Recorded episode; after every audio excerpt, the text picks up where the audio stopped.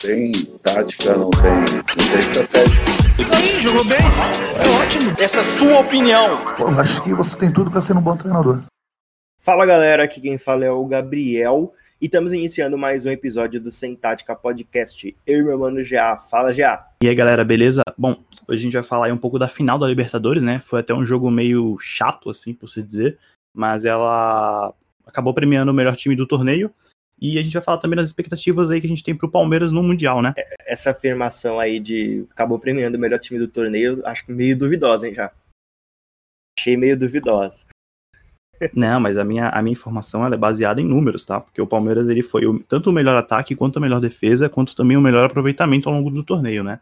Então talvez ele não seja o futebol mais vistoso da América do Sul, mas pelo menos nas estatísticas ele bateu todos os concorrentes dele.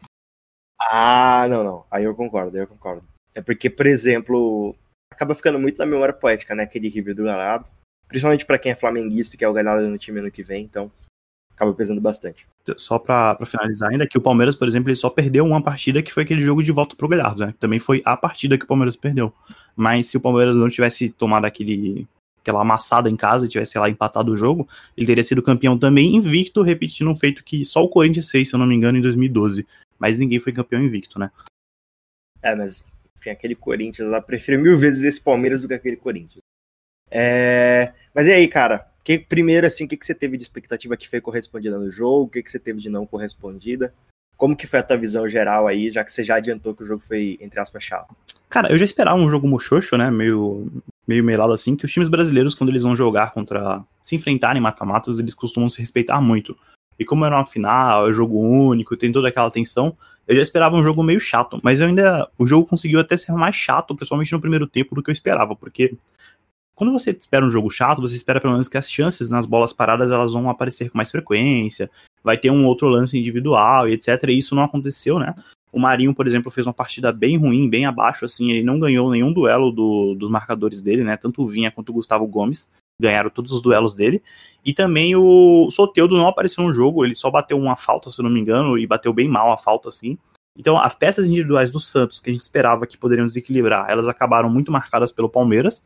E as peças individuais do Palmeiras, que poderiam desequilibrar, também elas são meio duvidosas, né? Ela, o Rony ele precisa de uma situação muito específica para ele poder desequilibrar o jogo ali, o Luiz Adriano também, a mesma coisa para o Rafael Veiga, entendeu? E aí ninguém chamou para o lance individual e também não tivemos muitas coisas coletivas. Daí o segundo tempo ele deu uma melhorada, etc, mas também foi muito ruim. Dá para dar o desconto aí para os clubes, né, que estava muito quente no Rio de Janeiro. O Rio de Janeiro é muito quente, na verdade, e no verão isso se amplifica muito mais. Então é ruim jogar um futebol mais intenso, digamos assim, no calor, né? Mas com certeza o jogo foi muito abaixo assim do que todo mundo esperava. E eu já esperava um jogo difícil, um jogo chato. É só dar uma ênfase aqui antes de eu fazer meus comentários do jogo, né? Que essa informação que eu já falou sobre o Rio de Janeiro ser muito quente. É, lá no Rio de Janeiro, se você pegar um ovo e deixar ele em qualquer lugar que não seja um refrigerador, ele vai cozinhar, tá, galera? É quente para um caramba lá. É, bom, já, eu também tive surpresas negativas, né? Eu tava sendo pro Fantástico, não vou mentir.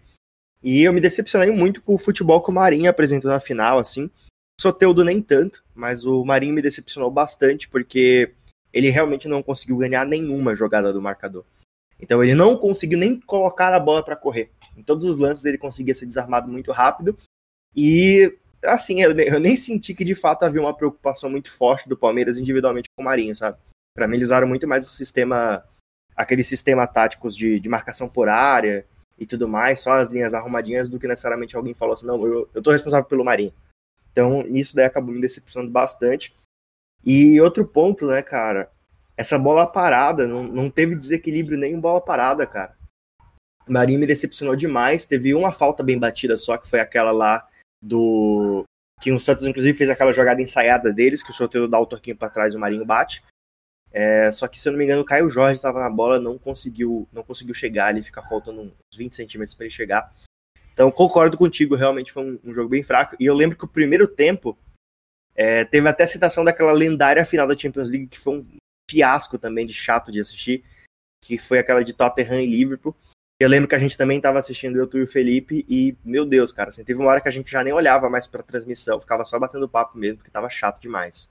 É, e o jogo ele ainda tem um agravante, assim, né, porque apesar do. Apesar de serem dois times brasileiros, eles estavam vindo numa boa fase no, no torneio, né? E aí o jogo em si acabou decepcionando muito, porque no fim das contas você sempre espera mais do jogo, né? É uma final, tem toda aquela questão, tipo, a final jogada no Maracanã, é, o Palmeiras não chegava numa final fazia muito tempo, o Santos já tinha chegado ali em 2012, então, 2011, é, desculpa, o Santos chegou, né? 2012 ele parou na semis.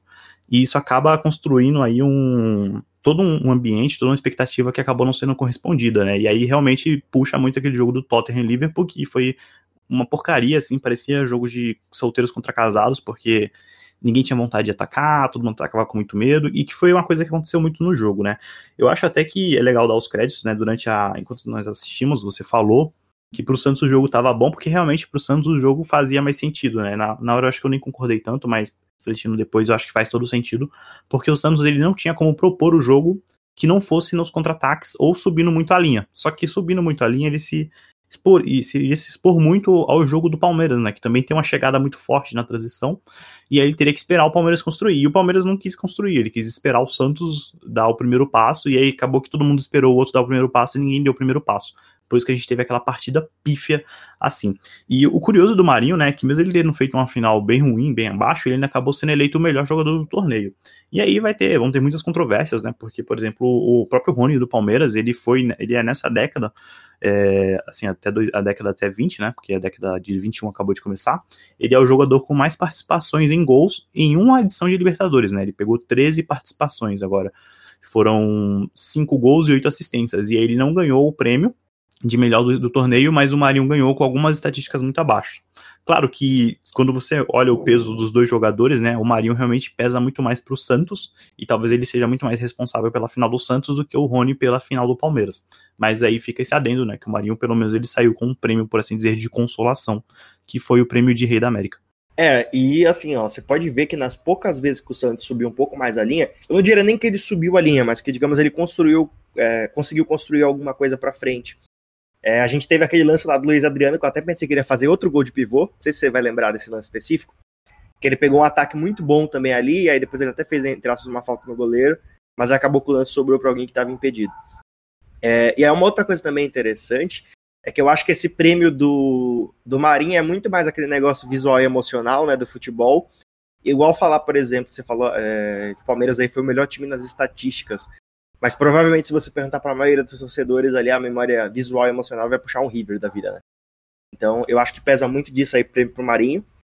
É, eu, particularmente, se eu tivesse voto para decidir quem seria o melhor jogador da Libertadores, eu também votaria no Marinho. Só para deixar claro. Bom, então, pelo menos a Comebol não vai passar vergonha com você, né? Mas a gente teve realmente. Assim, cara, é difícil porque durante muito tempo a gente teve no Brasil um, uma política meio de tipo assim, ah, afinal não se joga, se ganha, sabe? Então, valia ganhar de qualquer jeito, meio que, mesmo que você fizesse muita malandragem, muito faltinha para parar, e aí foi muito que eu senti do, dos treinadores, né? Até mesmo do Abel, que veio da Europa, e, e, do próprio Cuca, que já que tá aqui no Brasil, já é calejado, etc., com todo esse negócio, né? O Cuca, ele é um cara, um, personagem muito engraçado, né? Porque ele é muito supersticioso, ele faz aquelas coisas, tipo de. Ele tentou pegar aquela bola do Marcos Rocha naquela hora para dar uma estirada no jogo, entendeu? Queria levar pra prorrogação. Então ele tem todo esse, esse arquetipo, por assim dizer, do, do brasileiro, né? Que é o negócio de levar na malandragem, vai com calma, não sei o quê, é, apela às divindades. E aí eu senti que a final foi muito isso e muito menos, por exemplo, do que foi a final do Flamengo e do River, que foi uma final bem mais disputada, bem mais intensa, né? Você via que os dois times lá estavam deixando em campo, principalmente o River, ele estava se esforçando muito para anular o meio-campo do Flamengo, anular a saída de jogo do Flamengo. O, eu não vou lembrar agora quem era o jogador do River que estava marcando o Gerson, mas ele não saía do pé do Gerson. Assim, toda vez que o Gerson pegava a bola, ele chegava e, e assim a saída do Flamengo foi totalmente anulada. E, e, aí eu senti que nisso acabou faltando um pouco dos dois times, né? Eles não quiseram propor tanto jogo, acabaram se esperando muito e a gente ficou órfão de um bom jogo que, assim, tinha tudo para ser um jogo interessante, cara. O próprio jogo do Palmeiras e, São, e, e, Santos pelo Brasileirão, na Vila Belmiro, foi muito mais interessante, infinitamente mais interessante do que esse jogo.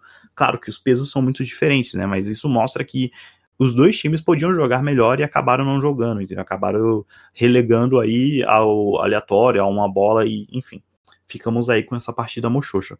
Oh, sobre isso aí do final não se joga, final se ganha, eu até vou repetir aqui um comentário que eu sempre faço quando tem uma situação mais ou menos assim no mata-mata de qualquer campeonato, Que, por exemplo, um time como o Santos, cara, é. Primeiro de tudo, ele chegar numa final de Libertadores é uma zebra. Não é possível que alguém discorde disso aqui. Ele chegar numa final de Libertadores é uma zebra, principalmente você considerando que há times ali com todo um investimento e um, digamos assim, um, um preparamento, né? Um, todo um critério de administração ali para poder chegar e levar o campeonato. E aí o Santos, que é um time que não consegue nem pagar o salário, vai lá e chega na final. Óbvio, o time tem os seus méritos. Eu, particularmente, torci pro Santos na maior parte dos jogos do mata-mata. É, acho que das quartas para frente assisti todos os jogos torcendo pro Santos. E, e para mim, é, tem que ficar muito pro torcedor aquela impressão de ter que cair de cabeça erguida, entende? Não é, não é como se o Santos, nossa, foi uma humilhação, perder pro nosso rival. Cara, se você parar para pensar no sentido racional, lógico, não era esperado que o Santos estivesse na final. Então, você tem que aprender a, valorizar a conquista do seu time. Cara, você tá ali com um elenco composto por pessoas que não ganham nem salário para jogar. E aí você chega na final do Continental tendo times com folha, folhas multimilionárias salário ali e que não conseguiram chegar até lá. Então, acho que deveria rolar muito esse sentimento de cair de cabeça erguida. Eu sei que aqui no Brasil não é comum esse sentimento. É, mas é aos poucos talvez isso venha a se construir, porque, pelo menos pelo que eu vi na internet até agora, eu não vi o Santos sofrendo hate. É, pelo contrário, a torcida parece estar. Tá, né, eu vi uns quatro idosos comemorando, bem satisfeitos, assim, o, o desempenho do time. E, e, hoje aí a malandragem, né? Aquele lance do Cuca ali, cara. Eu diria que aquele lance desequilibrou completamente o, o time dele, cara, assim, porque literalmente no primeiro lance após aquilo, o Santos toma o gol. E assim, um gol muito digamos assim, sem construção, né? Então dá para perceber que rolou aquele desencaixe ali do time depois daquele lance. E sinceramente, cara, para que que numa final de Libertadores você vai, você como técnico, vai brigar por um lateral no meio de campo sem contra-ataque para ganhar, sei lá, no melhor cenário, 40 segundos. Um minuto no menor cenário.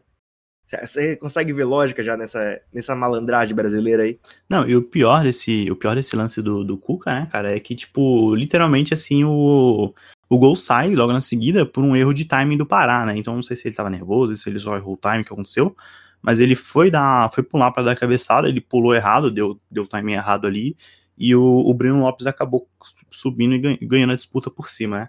Mas é, é surreal algumas coisas que acontecem aqui no, no Brasil, às vezes a forma como a gente encara o jogo, porque não, não, não faz o menor sentido, porque realmente, assim, o Marcos Rocha bateu o lateral ali como milhões de outros que ele já bateu no jogo, que pode, poderiam ou não sair um gol ali de bola construída, mas assim, não era um lance onde a defesa do Santos estava desprotegida, como você falou não era um lance de perigo, era um jogo, é, já era tipo 93, 94 minutos do segundo tempo, já caralhada de acréscimos, e tudo que ele fez ali foi prorrogar o jogo, né, foi deixar o jogo mais longo, porque depois o, teve toda aquela confusão, toda aquela rodinha de empurra, me empurra, não sei o que, pra gente chegar no momento onde o, o Palmeiras ia fazer o gol, o Santos não ia mais ter tempo nenhum de reagir, nenhum de fazer, assim, uma coisa nem, assim, de buscar um ataque, né? Porque ele já tinha tido dificuldades ao longo do jogo. Inclusive, o Santos, ele até, se você pegar as chances dos jogos, assim, acho que as chances do Santos elas foram até mais perigosas do que as do Palmeiras, né? E o Cuca jogou tudo isso pro lixo, entendeu? Então, se fosse pra prorrogação, era mais capaz do Santos fazer um gol, assim, numa bola solta, um chute aleatório de fora, do que o Palmeiras numa jogada construída, porque o Palmeiras não construiu nada ao longo do jogo, né?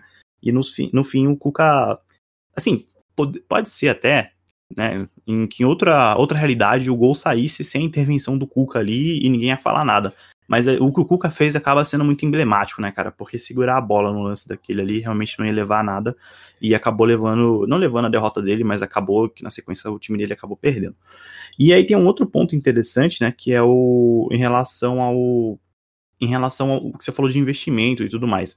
Uh, a gente tem que começar a olhar para as coisas como elas são, né? Então ninguém está falando que o Santos é um time pequeno, que o Santos é um time que não merece chegar e etc. Mas a gente tem que colocar, deixar claro que tem vários outros clubes que se prepararam até melhor do que o Santos, que fazem uma gestão do futebol melhor do que o Santos e, e acabaram não chegando, né? Então, por exemplo, o Flamengo contratou muita gente, manteve o elenco campeão, etc. Acabou patinando na gestão, né? Mandando muito técnico embora mas ele se preparou, digamos assim, paga salário, tem uma estrutura melhor que a do Santos, não chegou.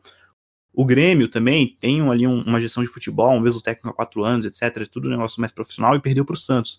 Então, dentro de campo acontecem essas coisas mesmo, mas o, o que eu acho que fica de, de memória para os torcedores do Santos, né, é cobrar que o que o clube, né, que os dirigentes do clube, eles trabalhem uma estrutura melhor para que o clube comece a comece, na verdade, a não ter essa dependência, digamos assim, do aleatório, né, dependência do imponderável que pode acontecer dentro do campo, que realmente pode acontecer, sabe?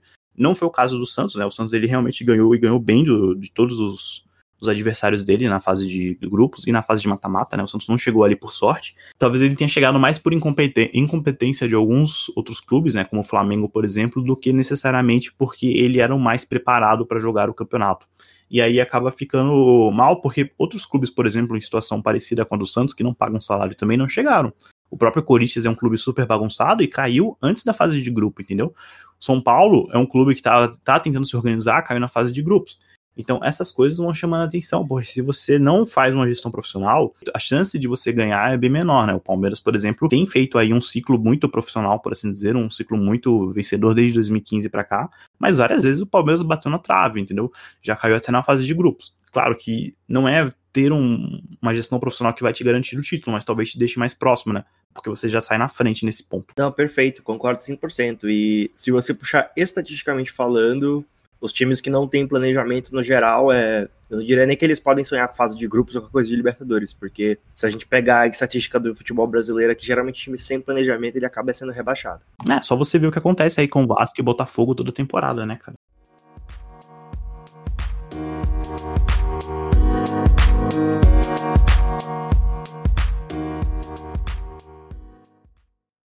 Bom, já vamos bater um papo agora sobre as nossas expectativas aí para o Mundial. E assim, galera, é, sem aquele papo modinha de internet, de, ó, vai ser 50 milhões a zero pro Bayern de Munique. Pelo amor de Deus, vamos bater um papo aqui um pouco mais otimista e tal, é, analisando uns cenários assim, de novo, focado no otimismo e principalmente né, que é aquilo que todo mundo quer ver. Eu tenho certeza que em termos de entretenimento, o que todo mundo quer ver é o time brasileiro contra o time europeu. Então, acho que assim, de fato, ninguém quer que o Palmeiras caia, ainda que seja para munição do meme para um time completamente aleatório, né? Todo mundo quer que pelo menos ele chegue a jogar com o Bayern de Munique. Então vamos lá já, o que, que você vê aí de, de novo, né? Cenário otimista, galera, cenário otimista. O que, que você vê aí já de, num possível jogo, né, considerando já que o Palmeiras chegou para jogar contra o Bayern de Munique, já que eu duvido muito, assim, eu diria que literalmente só o futebol conseguiria proporcionar um cenário onde o Bayern de Munique não consegue chegar na final. É, então o que, que você espera aí de um Palmeiras contra a Bayern de Munique? O que, dá para esperar de ter, em termos positivos? Bom, o que dá para esperar aí é que o Palmeiras. É primeiro que o Bayern não entre com. Não 100% da força dos jogadores, né? Mas talvez não entrem tão sangue nos olhos contra. Eles entrariam, por exemplo, num mata-mata de Champions League, né? Porque é um jogo que, querendo ou não, para os times da Europa valem menos. Assim, o, o Mundial é um, é um torneio que eles vão lá e jogam, etc. Eles levam os titulares. Mas eles não entram com a mesma gana para ganhar que eles entram no mata-mata europeu. Isso assim, é um fato, dá para você ver claramente nos jogos que os brasileiros foram jogar, né, que eles tiveram uma certa facilidade para manter os jogos, etc, que clubes europeus que não tiveram, cara. Então, o Liverpool, por exemplo, contra o Flamengo, ele fez um jogo seguro, né? O Flamengo não, não perdeu o jogo de goleada e etc. Mas quando você vê o Liverpool jogando na Europa nesses jogos grandes, digamos assim, contra o Manchester City, por exemplo, você vê que é um time totalmente diferente, com uma configuração de ataque totalmente diferente, uma vontade de vencer totalmente diferente do que foi o Liverpool contra o Flamengo. E aí não é desmerecer o trabalho do, do, dos, dos clubes brasileiros, né? Eles vão mesmo porque para nós tem um peso, um, um, simbolismo diferente, eu acho. Primeira coisa que eu espero é justamente essa, né? Que o Bayern não vai entrar ali todo o seu todo sangue nos olhos, faca nos dentes, etc, porque eles têm outras competições para ganhar. E, e, segundo que o Palmeiras até lá ele consiga desenvolver um pouco, claro que é, talvez seja aí um otimismo até demais, porque são pouco é pouco tempo de jogo, né? Para quem não sabe, a primeira partida do Palmeiras já vai ser no próximo domingo entendeu? E mas é que o Palmeiras até lá, até a final contra o Bayern, digamos assim, ele consiga desenvolver um pouco melhor a saída de bola dele, né? Que foi um, um grande gap aí contra o contra o River, é um problema ainda contra o, foi um problema contra o Santos, já que o Palmeiras não conseguiu desenvolver bem, e os jogos que o Palmeiras perdeu na temporada foi foram alguns deles, né? Porque outros foram situações atípicas, como aquele 1x0 pro Goiás, foi um jogo que o Palmeiras não tinha nem atacante para colocar em campo, né? Só tinha sub-19. Mas é que o Palmeiras consiga desenvolver um pouco os mecanismos para uma saída de bola mais eficiente, que consiga jogar um, um jogo com o Bayern ali, segurando mais a bola para tentar ganhar um, contra-ataque, de repente, ou uma bola alta e etc. Porque é difícil imaginar que o Palmeiras vai tomar aí um, uma goleada homérica, né? Como algumas pessoas falam mas é também difícil imaginar ver o Palmeiras ganhando do Bayern também de uma goleada homérica ou que com um jogo muito controlado, né? Então teria que ser algo muito atípico. Ainda nesse, né, nessa pegada, pelo menos assim na minha visão, tem muito de um Palmeiras consegue montar um esquema defensivo para segurar o Bayern, já que o Palmeiras tem a, a digamos assim, aquela força de contra-ataque bem interessante. E eu diria que a zaga do, do Bayern de Munique, principalmente em lances que haja um pouco mais de inventividade, teria dificuldade para parar um Gabriel Menino, por exemplo. É, e talvez até o, acho que é Vinha, né, o Matias lá, que joga também pelo outro lado, eu diria que o time do Bayern teria dificuldade ali, principalmente para parar um contra-ataque. Então, eu pessoalmente coloco alguma fé num Palmeiras jogando ali um futebol mais defensivo, focado no contra-ataque, que há chance de vitória jogando assim. A defesa do Bayern, né? A gente já viu o Bayern jogando várias vezes na Europa, a gente sabe como o Bayern joga, no sentido de que é um time que não se preocupa em defender, né? Ele joga aquela famosa estratégia. Tudo bem eu tomar três porque eu vou fazer sim. Se você analisar o Bayern no campeonato alemão, que digamos assim, eu diria que em termos motivacionais, né, aquilo que eu já falou assim, da vontade do cara de vencer o jogo. Eu diria que muitos jogos do alemão estariam, digamos, no mesmo nível de vontade que o Bayern pode vir a jogar o Mundial, tá? Um termo especulativo aqui. E várias vezes, é, em jogos do alemão, a gente vê o Bayern, por exemplo, ganhando de 5 a 3 ganhando de 4 a 3 e então a gente sabe que fazer gol no Bayern é, é uma coisa bem palpável. Né? O problema é não tomar. E considerando que o Palmeiras tem um goleiro muito bom, eu coloco fé que o Palmeiras sim consegue segurar o, o ataque do Bayern. E também não, não coloco muita expectativa numa mega goleada. Eu acho que isso daí é, é subestimar demais o futebol brasileiro, principalmente porque no, no campeonato na Bundesliga lá, o Bayern costuma tomar muitos gols. É, é um time que joga 100% para cima, inclusive com o goleiro, cara. O Neuer joga quase que de zagueiro, né? E, e assim, se você parar para pensar ali o Luiz Adriano é um cara que consegue abrir muito espaço, é um jogador interessante. Jogadores do Palmeiras são jogadores experientes. Tem uma bola parada bem ok, o time do Palmeiras. É, tem uma defesa muito interessante. O sistema defensivo do Palmeiras é bem interessante no geral. E assim, se a gente pegar, por exemplo, o Palmeiras num jogo horrível dele, onde ele foi mastigado por um time muito bom, eu diria que inclusive num futebol, no mínimo naquele jogo, muito nível mata-mata de Champions League, que é o River. Palmeiras tomou 2 a 0 sem conseguir meter nenhum ataque. Sei, então eu, eu coloco fé que o Palmeiras conseguiria no mínimo replicar aquele desempenho, né? Acho que é o palpável. Eu acredito que ele joga daquilo ali para cima, no mínimo. Então eu não coloco fé, primeiro, que o Palmeiras vai ser estompado, né? Como a gente gosta de falar. Então não vai tomar uma goleada épica. E eu coloco fé sim que há uma possibilidade de vitória pro Palmeiras. Não extremamente relevante, mas é uma possibilidade de mínimo interessante, né? Até porque é, a gente vê, por exemplo, na Europa, que acontece muito isso de o time que é mais forte entrar, digamos, muito de salto alto, e acontece umas coisas bem curiosas, né? Sei lá, o time da Premier League é eliminado por um time da terceira divisão. É, ainda que seja nos pênaltis, mas é eliminado. Na Liga acontece também a mesma coisa com os times grandes. Na Bundesliga é um pouco menos comum, mas também acontece às vezes. Eu já vi, por exemplo, tanto o Bayern quanto o Borussia caindo para times inferiores ali de Série B para um pouco, um pouco menos. Então eu acho plenamente possível que o Palmeiras possa sim vir oferecer um jogo competitivo aí pro Bayern. É, tudo vai depender mesmo do, da forma como o Bayern vai encarar o jogo, né, cara? Porque o próprio Bayern foi eliminado recentemente aí por um time de segunda divisão, se eu não tô enganado. Foi pros pênaltis do jogo e, e, e eles caíram, cara. E a gente teve outros casos aí na Europa, né? Na Real Madrid, Atlético de Madrid, Celta de Vigo caindo para times bem, bem menores, assim, bem inferiores. E que não é o caso do Palmeiras, né? O Palmeiras ele tem, assim, para os padrões do Brasil, um, um, elenco de muita qualidade.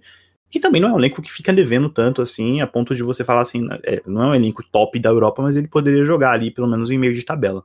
E aí vai depender muito de como o Palmeiras vai poder aproveitar os espaços que o Bayern possivelmente deixa, né? Então, se o Bayern subir muitas linhas, como é que o Palmeiras vai aproveitar os espaços deixados em cima dos zagueiros que são mais lentos, como o Boateng, por exemplo. E então eu tenho essa expectativa que o Palmeiras consiga construir por meio do, do seu contra-ataque, que é um bom contra-ataque, um jogo decente para que ele vença. E aí a gente tem que esperar também torcer, né, digamos assim, para o Bayern, né, o que, eu acho que vai acontecer, que ele não entre com toda a concentração no máximo, etc, que também acontece. Então ele entra às vezes, na, como você falou, na Bundesliga, para jogar o jogo ali mais tranquilo, e na Bundesliga o jogo é muito rápido, né, então os clubes eles se preocupam em definir a jogada muito rápido, e isso é uma característica que o Palmeiras tem, então dá sim para o Palmeiras sonhar com alguma coisa, entendeu? Eu não acho que seja impossível, o Palmeiras vai jogar realmente contra um time muito forte, mas uh, há, há, situações ali, há contextos que podem acontecer e que premiem o Palmeiras, que premiem um jogo do Palmeiras com, com taça no final, né? Que seria uma coisa assim épica, não só pro clube, mas também pro Abel Ferreira, né? Pra quem não sabe, o título da Libertadores de ontem, sábado, foi o primeiro título da carreira profissional do Abel. Então é algo assim surreal, né? Que o cara, o primeiro título do cara é uma Libertadores, não é tipo um paulista, não é um, sei lá, um, um campeonato grego, etc. É uma Libertadores, que pra gente aqui é o supra-sumo do, do título. E ele ainda pode ganhar a Copa do Brasil. Então imagina só que ele ganha a Copa do Brasil e por um milagre ele ainda ganha o Mundial, né? O Mundial vai acontecer antes da Copa do Brasil, mas cara, ele ia sair daqui, ele ia entrar muito facilmente no hall ali de, de técnicos da história do Palmeiras e muito cedo.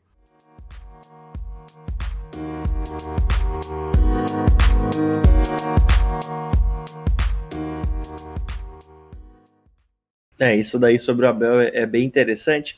O já mudando um, pouquinho de assunto para a parte mais jogadores, é, considerando a vitrine que o Mundial vai dar, você acha que o risco aí de o Palmeiras perder, por exemplo, um Gabriel Menino, até um dos zagueiros aí pro mercado europeu? Bom, cara, o risco sempre existe, né? O próprio o Gustavo Gomes, ele veio da Europa pro Palmeiras, né? Ele tava no Milan, tava meio encostado lá e acabou vindo pro Palmeiras no empréstimo e, e ficou.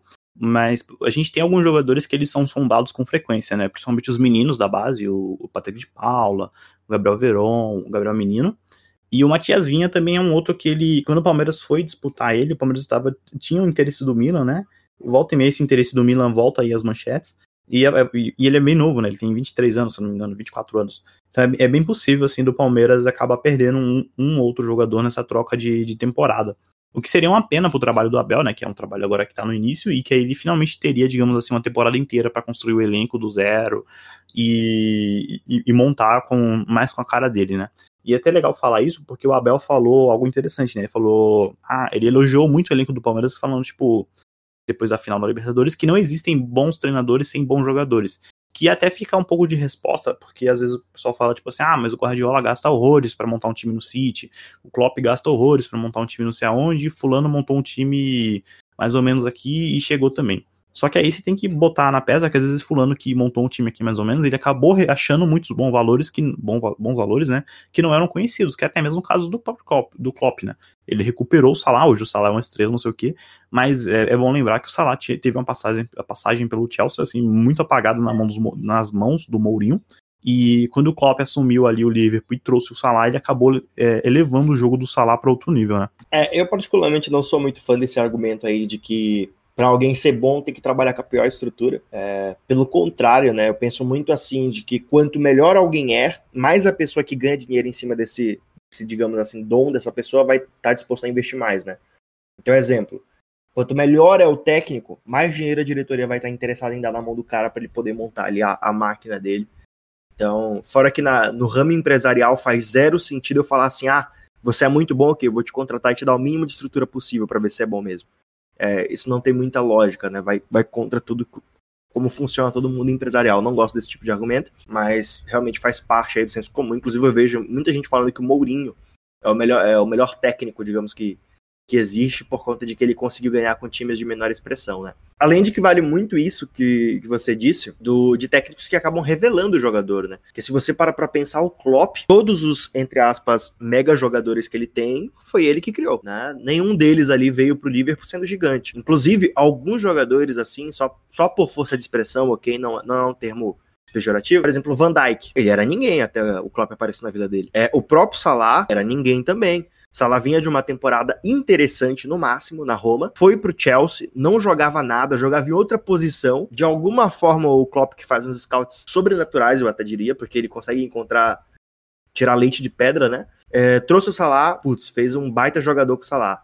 É, o Firmino, Firmino era um bom jogador, mas assim, é, se eu falar para você, ah, eu vou pegar um jogador do Hoffenheim daqui a dois anos ele vai ser o melhor nove do mundo. Ninguém põe fé.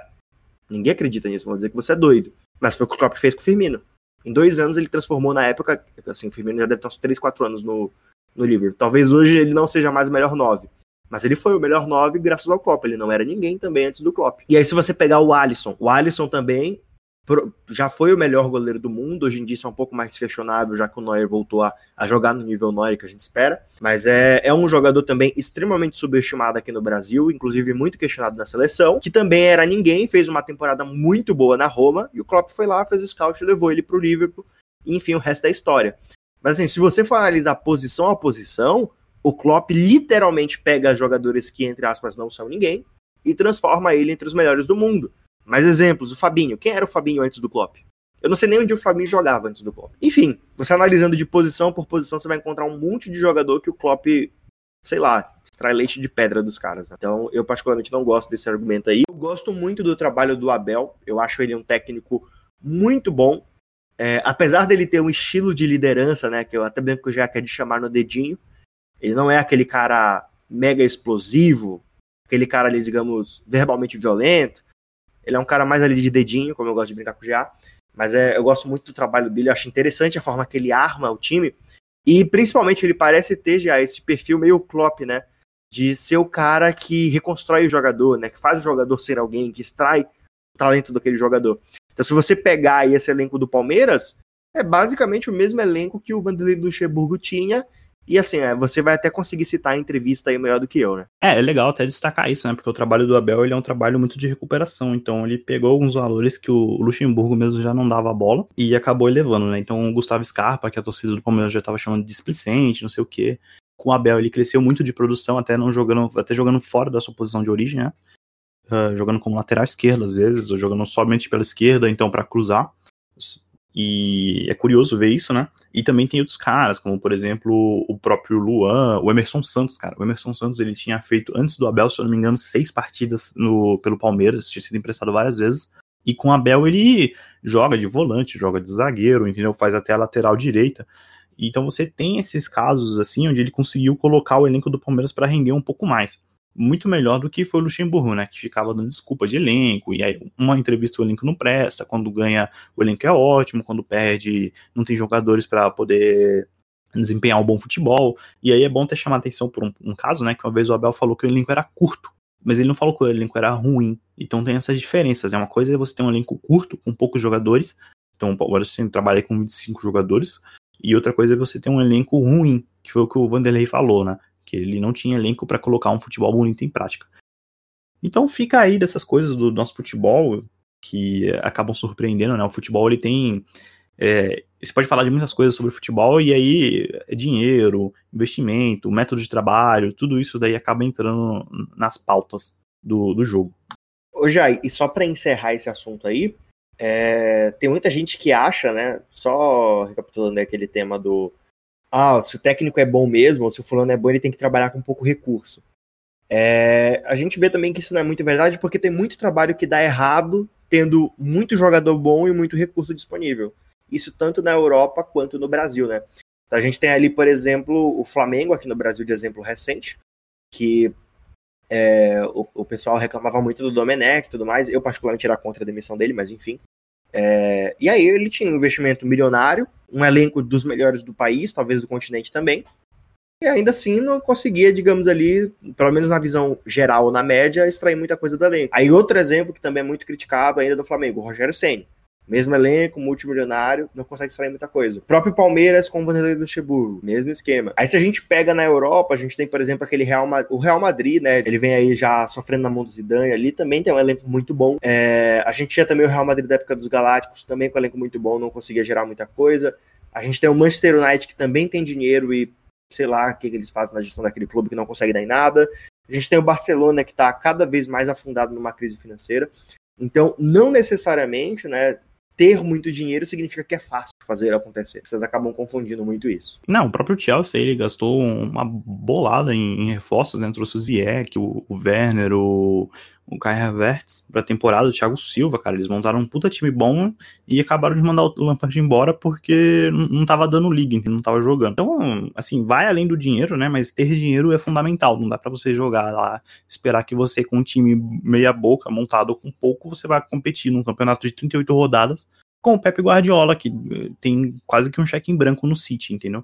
Então o dinheiro é importante para fazer, para montar a estrutura, cara. E é isso. Você vai mandar o cara treinar no, no campinho de barro quando o, o, jogador do City se recupera numa câmara térmica lá que congela. Para quem nunca viu, né? O, tem um documentário na Amazon Prime sobre o City, Our Nothing, que eles mostram a estrutura do clube é uma coisa surreal, assim, fora de série. E como é que você vai falar que um clube pequeno, assim, que não investe muito, vai ter uma, vai ter capacidade de competir a longo prazo, né, num campeonato longo? Porque uma coisa é um jogo, se perder um jogo ali no mata-mata, acontece. Às vezes a bola espirra, às vezes o seu atacante perde o pênalti, bate na trave, enfim.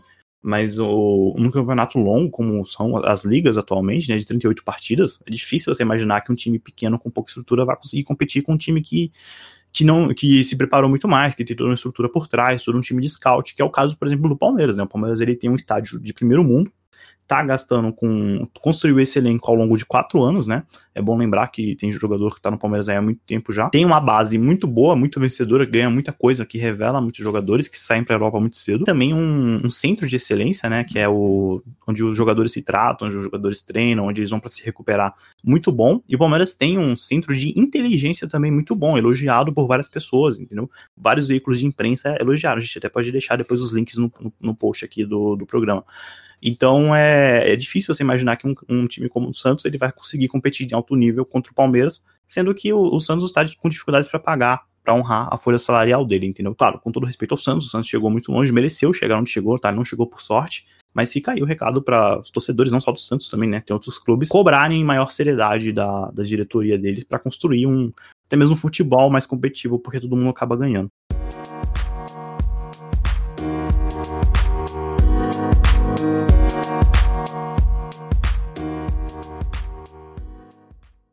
Bom, galera, então vamos ficando por aqui. Uh, antes de mais nada, eu gostaria de mandar um abraço para o Pingo, né? A Cíntia, que faz as nossas capas aí, ajuda bastante com, com a parte de design. Muito obrigado. Queria mandar um abraço também para o Lincoln aí, o meu parceiro, que é Santista. Ficou triste de da final não ter ido para os pênaltis, né? Eu não fiquei, sinto muito. E pro Wesley também, que é o nosso amigo que escuta o programa, não gosta de futebol, mas está sempre nos ouvindo aí. Muito obrigado por, pra, pelo apoio de vocês, né? Vale muito a pena, ajuda bastante, é por isso que a gente faz o programa. Temos uma página no Instagram chamada arroba Podcast, vocês podem nos seguir lá. Nós postamos muita estatística, muitos, estamos postando também mais fatos curiosos, assim, citações de livros, e a gente comenta um pouco da rodada, do campeonato, do que a gente espera. Então, dá um like lá, procura é arroba Sintática Podcast e vai estar tá aqui na descrição do episódio. Então é isso, galera. Muito obrigado, valeu pela audiência, até mais. Tchau, tchau. Falou, galera. Beijos do pai. Falou, é nóis.